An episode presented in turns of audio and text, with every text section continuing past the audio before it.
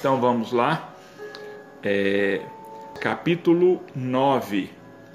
Bem-aventurados os que são mansos e pacíficos. A paciência. A dor é uma bênção que Deus envia a seus eleitos. Portanto, não vos aflijais quando sofrerdes. Ao contrário, bendizei a Deus Todo-Poderoso, que vos marcou pela dor aqui neste mundo, para a glória no céu. Sede pacientes. A paciência também é uma caridade, e deveis praticar a lei da caridade ensinada pelo Cristo, enviado por Deus. A caridade, que consiste na esmola dada aos pobres, é a mais fácil de todas. Existe, porém, uma muito mais penosa e bem mais meritória. É a de perdoar aqueles que Deus colocou no nosso caminho para serem os instrumentos de nosso sofrimento e submeterem à prova a nossa paciência. A vida é difícil, eu sei. Ela se compõe de mil insignificâncias que são alfinetes que acabam nos ferindo. É preciso, no entanto, olhar os deveres que nos são impostos e, por outro lado, as compensações e consolações que recebemos. Então constataremos que as bênçãos são muito mais numerosas do que as dores. O fardo que carregamos parece menos pesado quando olhamos para o alto do que quando curvamos a cabeça para a terra. Coragem, amigos. O Cristo é vosso modelo. Ele sofreu muito mais do que qualquer um de vós e nada fez que pudesse ser reprovado, enquanto que tendes de espiar o vosso passado e vos fortificar para o futuro. Portanto, sede pacientes, sede cristãos. Essa palavra resume tudo. Um espírito amigo. Havre, 1862. Eu disse que são duas leituras, mas eu vou fazer uma de, de para ficar mais fácil de comentar, né? Então, paciência e esse espírito amigo ele logo de cara já chama a nossa atenção para a questão da dor tão rejeitada por nós, tão amedrontadora, muitas vezes, tão incompreendida, tão incompreendida por nós. Nós compreendemos a dor como um castigo de Deus. Nós compreendemos a dor como uma vingança, vamos dizer assim, de Deus pelos nossos erros. Nada disso. Nada disso. Esse Espírito nos diz aqui a dor é uma bênção que Deus envia a seus eleitos. Mas como assim? Uma dor, uma bênção? Isso está errado. Do nosso ponto de vista, da nossa interpretação, é porque nós vemos as coisas apenas do nosso ponto de vista. Nós enxergamos apenas o lado material das coisas e, numa grande maioria de, das vezes, a nossa visão, o nosso julgamento é completamente errado, completamente fora dos padrões que deveriam ser. Então, por que o Espírito está dizendo que a dor é uma bênção que Deus envia aos seus eleitos?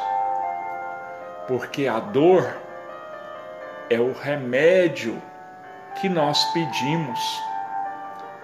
A dor é o instrumento da cura que nós tanto buscamos, que nós tanto necessitamos. Mas Deus não tem outros mecanismos a não ser a dor? Tem. Tem. E como nós vimos quando perguntaram para os espíritos se Deus não tinha outros mecanismos com os quais colocar os homens no caminho reto, vamos dizer assim? Os espíritos responderam: tem sim, e ele os usa todos os dias. Da mesma forma, aqui na questão da dor, Deus tem outros mecanismos mas eles são tão naturais para nós que muitas vezes nós os ignoramos. Só um minutinho, deixa eu baixar o som aqui que ele tá, acho que ele está atrapalhando vocês aí também. Não vou conseguir não. Só um minutinho. Enquanto isso eu vou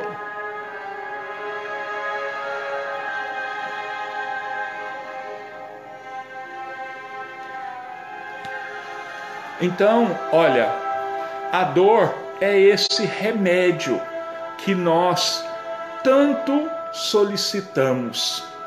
Quando a vida está tranquila, quando tudo parece dar certo para nós, nós não nos lembramos de Deus, nós não nos lembramos do nosso próximo nós não nos lembramos nem mesmo das nossas necessidades espirituais. Mas como aquele espírito, Emílio de Girardin, lá no Bem-aventurados os ela fala da infelicidade real, ela diz assim: que a infelicidade, ou em alguns outros evangelhos, a tradução é a desgraça real, né? Aos nossos ouvidos essa palavra às vezes soa um pouco forte demais como um xingamento, mas não é bem assim. Então, ela diz que a infelicidade está mais nas consequências de uma coisa do que na coisa propriamente dita. Então, olha, enquanto tudo estava bem. Todos nós, despreocupadamente, com os nossos excessos, com o nosso excesso de egoísmo, com o nosso excesso de indiferença, suprindo os nossos caprichos, enquanto que do nosso lado, muitos passando por grandes dificuldades e nós fingindo que não vemos. Então a dor, ela é uma bênção por isso. Ela nos acorda. Quantas vezes por dia, no presente, nós temos nos lembrado de Deus? Quantas vezes por dia nós temos pedido a misericórdia de Deus? ela está nos acordando. Quantas vezes nós parávamos antes para conversar com os membros da própria família? Quanto tempo nós dispensávamos para a convivência familiar? Entenderam agora, ou entendemos agora, porque a dor é uma bênção? Porque ela é isso, ela, o despertar espiritual não é uma grande bênção para nós? Acordarmos para as necessidades do nosso próximo não é uma maravilha? Uma maravilha muito grande. É? E nós temos então que sermos pacientes. E a paciência é uma forma de caridade, porque nos suportarmos uns aos outros, relevarmos as agressões, a indiferença, é caridade. Às vezes era até mais fácil porque nós saímos o dia inteiro para trabalhar, só convivíamos alguns minutos, jantávamos, íamos para a televisão, às vezes cada um no seu quarto, cada um com o seu canal preferido, ou todos no mesmo cômodo, mas cada um com o seu celular, distanciados. E agora não. Agora nós estamos unidos, porque essa união ela é extremamente necessária para todos nós. O isolamento ele é prejudicial, porque quem fica isolado, quem fica longe, ele é extremamente inseguro. Em grupo, nós temos muito mais confiança em nós mesmos, muito mais confiança nos outros, porque quando um está esmorecendo, quando um está preocupado, está assim, vamos dizer, para baixo, o outro se aproxima e nos levanta e nos sustenta. Isso é maravilhoso.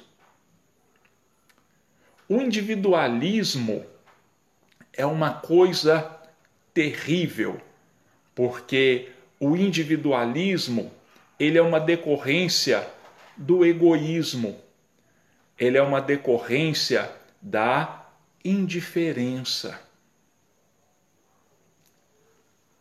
E quando a gente sente que está protegido, quando a gente sente que tem alguém preocupado conosco, a nossa tranquilidade é muito maior. A nossa coragem para encararmos os problemas do mundo são muito maiores. Então, é, esse espírito também diz aqui para nós: a vida é difícil, eu sei, ela se compõe de mil insignificâncias que são como picadas de alfinetes que acabam nos ferindo. É preciso, no entanto, olhar os deveres que nos são impostos e, por outro lado, as compensações e consolações que recebemos. Então constataremos que as bênçãos são muito mais numerosas do que as dores. Quando é que nós paramos para pensar nisso? Que nós temos deveres a cumprir materiais, deveres espirituais que é, trazem para nós compensações e consolações. Os espíritos têm dito que a paz de espírito ela é adquirida pela pelo cumprimento dos nossos deveres. Ela, a, o cumprimento reto dos nossos deveres traz para nós uma consciência tranquila. E a consciência tranquila, olha só, ela é cheia de compensações e consolações.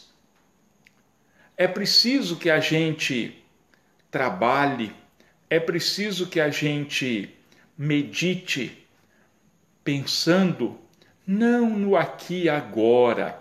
A vida na terra é uma passagem. Nós precisamos mirar é o outro objetivo, aquele que está lá no alto, a vida espiritual o futuro do espírito. E até hoje, a grande maioria de nós tem investido no corpo. A maioria de nós tem investido nas satisfações do corpo, nas satisfações materiais. E deixa eu ver aqui o Eurípides está dizendo aqui: seremos capazes de assimilar em todo o tempo vindouro e compreender a grandeza desse momento? Vamos sim, vamos. Não sei se vai ser, para uns vai ser mais rápido, para outros vai ser mais lento, mas não existe outra saída. É a compreensão da importância desse momento Ó, a vida é difícil, compõe-se de mil insignificâncias que são como picadas de alfinetes, mas as compensações são muito maiores. Quantas e quantas vezes nós temos nos deparado aí com depoimentos de espíritos, seja através da psicofonia, seja através da psicografia, dando o seu depoimento e dizendo: Agora eu compreendo por que eu passei por tanta coisa. Mas que bom, que bom que eu passei por tudo isso, porque hoje eu sei que esse seria o remédio que eu tenho necessidade para curar o meu espírito, para curar a minha alma, para me acordar. É essa a função. Outra coisa que o Espírito diz aqui para nós é o seguinte: o fardo que carregamos parece menos pesado quando olhamos para o alto do que quando curvamos a cabeça para a terra. Quando olhamos para o alto, quando nos lembramos de Deus e de Jesus, quando pedimos o amparo e a sustentação de que nós necessitamos, é muito melhor isso do que olharmos para baixo, quer dizer, nos entregarmos, nos abandonarmos às circunstâncias. Não nós é que temos que criar as circunstâncias. Aliás, elas são criadas por nós. As circunstâncias que nós estamos vivendo hoje foram criadas nesta vida, em anos passados ou em vidas passadas. Mas tudo criado, tudo edificado, tudo elaborado por nós. Então, é hora de termos paciência. Se nós olharmos do lado, nós vamos notar que existem pessoas que sofrem muito mais que nós e às vezes nós nem percebemos. Ela não demonstra que esteja em sofrimento. Pelo contrário, ela às vezes esquece a própria dor, o próprio sofrimento para poder socorrer o próximo. Eu vou ler para nós é, o capítulo 31 do livro Ceifa de Luz. Ceifa de Luz do Espírito Emmanuel e psicografia de Chico Xavier. E esse capítulo 31, ele tem o título de Aflição. É o título dele. Olhai por nós mesmos, segundo a Epístola de João, capítulo 1, versículo 8. Cada criatura retorna à terra com a aflição que lhe diz respeito às lides regeneradoras. A aflição que nos expressa o passado renascido ou nos define o débito atuante da habilidade divina. Aqui é a enfermidade que o tempo trará inevitável, quando precisa ao campo de nossos impulsos inferiores. Ali é a condição social repleta de espinhos em que se nos reajustarão as diretrizes e os pensamentos. Acolá é o templo doméstico, transformado em cadinho de angustiosos padecimentos, caldeando-nos emoções e ideais, para que a simplicidade nos retome a existência. Além é a tarefa representativa em que o estandarte do bem comum exige de nós os mais largos testemunhos de compreensão e renúncia, reclamando-nos integral ajustamento à felicidade dos outros, antes de cogitar de nossa própria felicidade.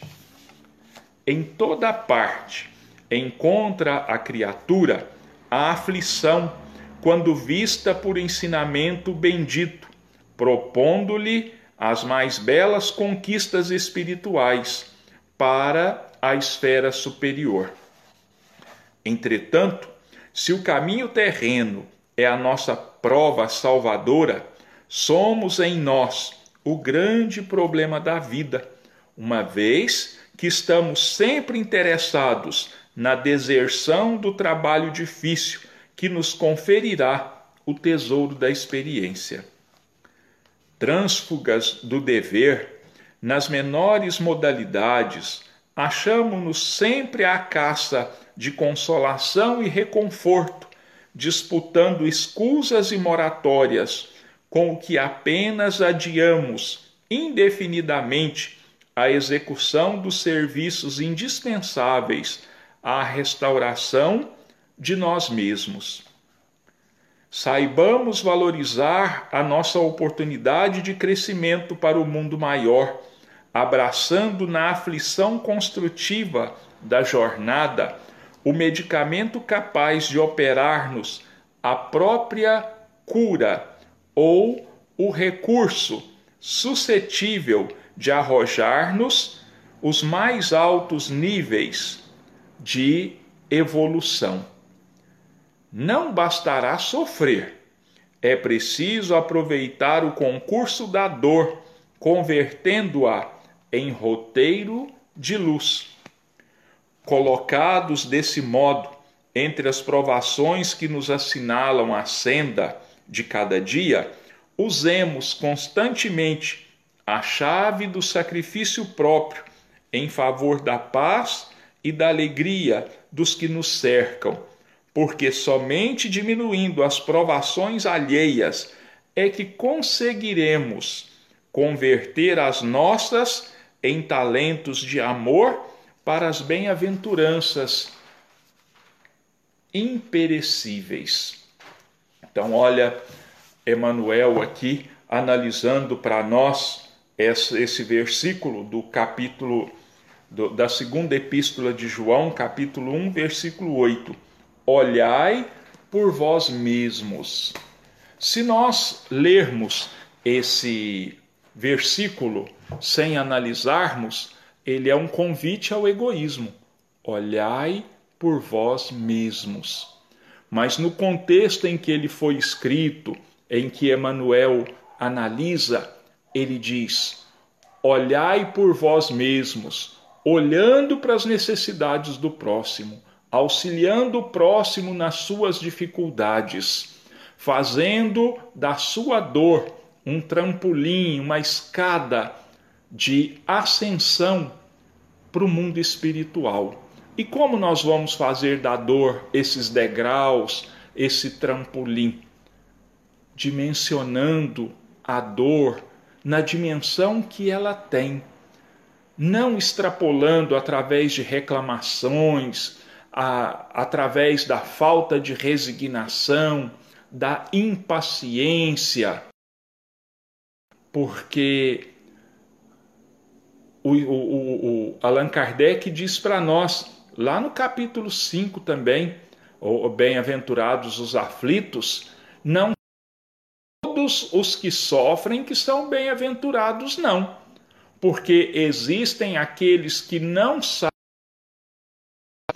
E pior ainda, alguns sofrimentos são buscados pela própria pessoa.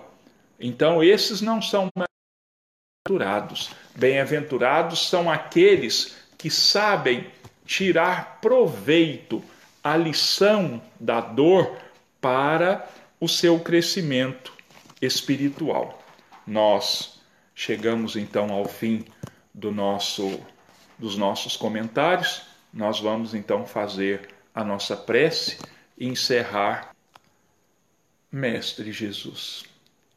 Que em seu nome os espíritos amigos presentes em cada lar, mas auxilia-nos, Jesus, para que possamos curar em primeiro lugar o nosso espírito, para que possamos nos transformar, para que possamos crescer, para que possamos despertar para o seu evangelho de paz, de luz, de amor e de perdão.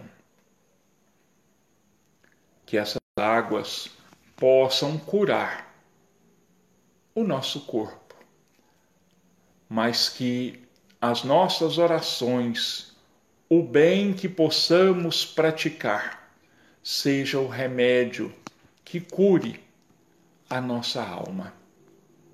Desperta em nós, Jesus, o espírito de fraternidade, de amor ao nosso próximo que nós possamos enxergar as necessidades do outro antes das nossas próprias necessidades.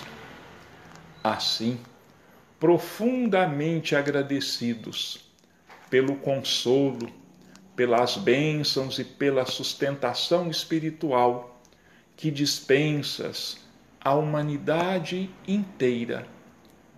Nós, agradecidos, entregamos as nossas vidas e todas as vidas em Suas mãos, te pedindo que faça de cada um de nós instrumentos da Sua paz e do seu amor, e que assim seja.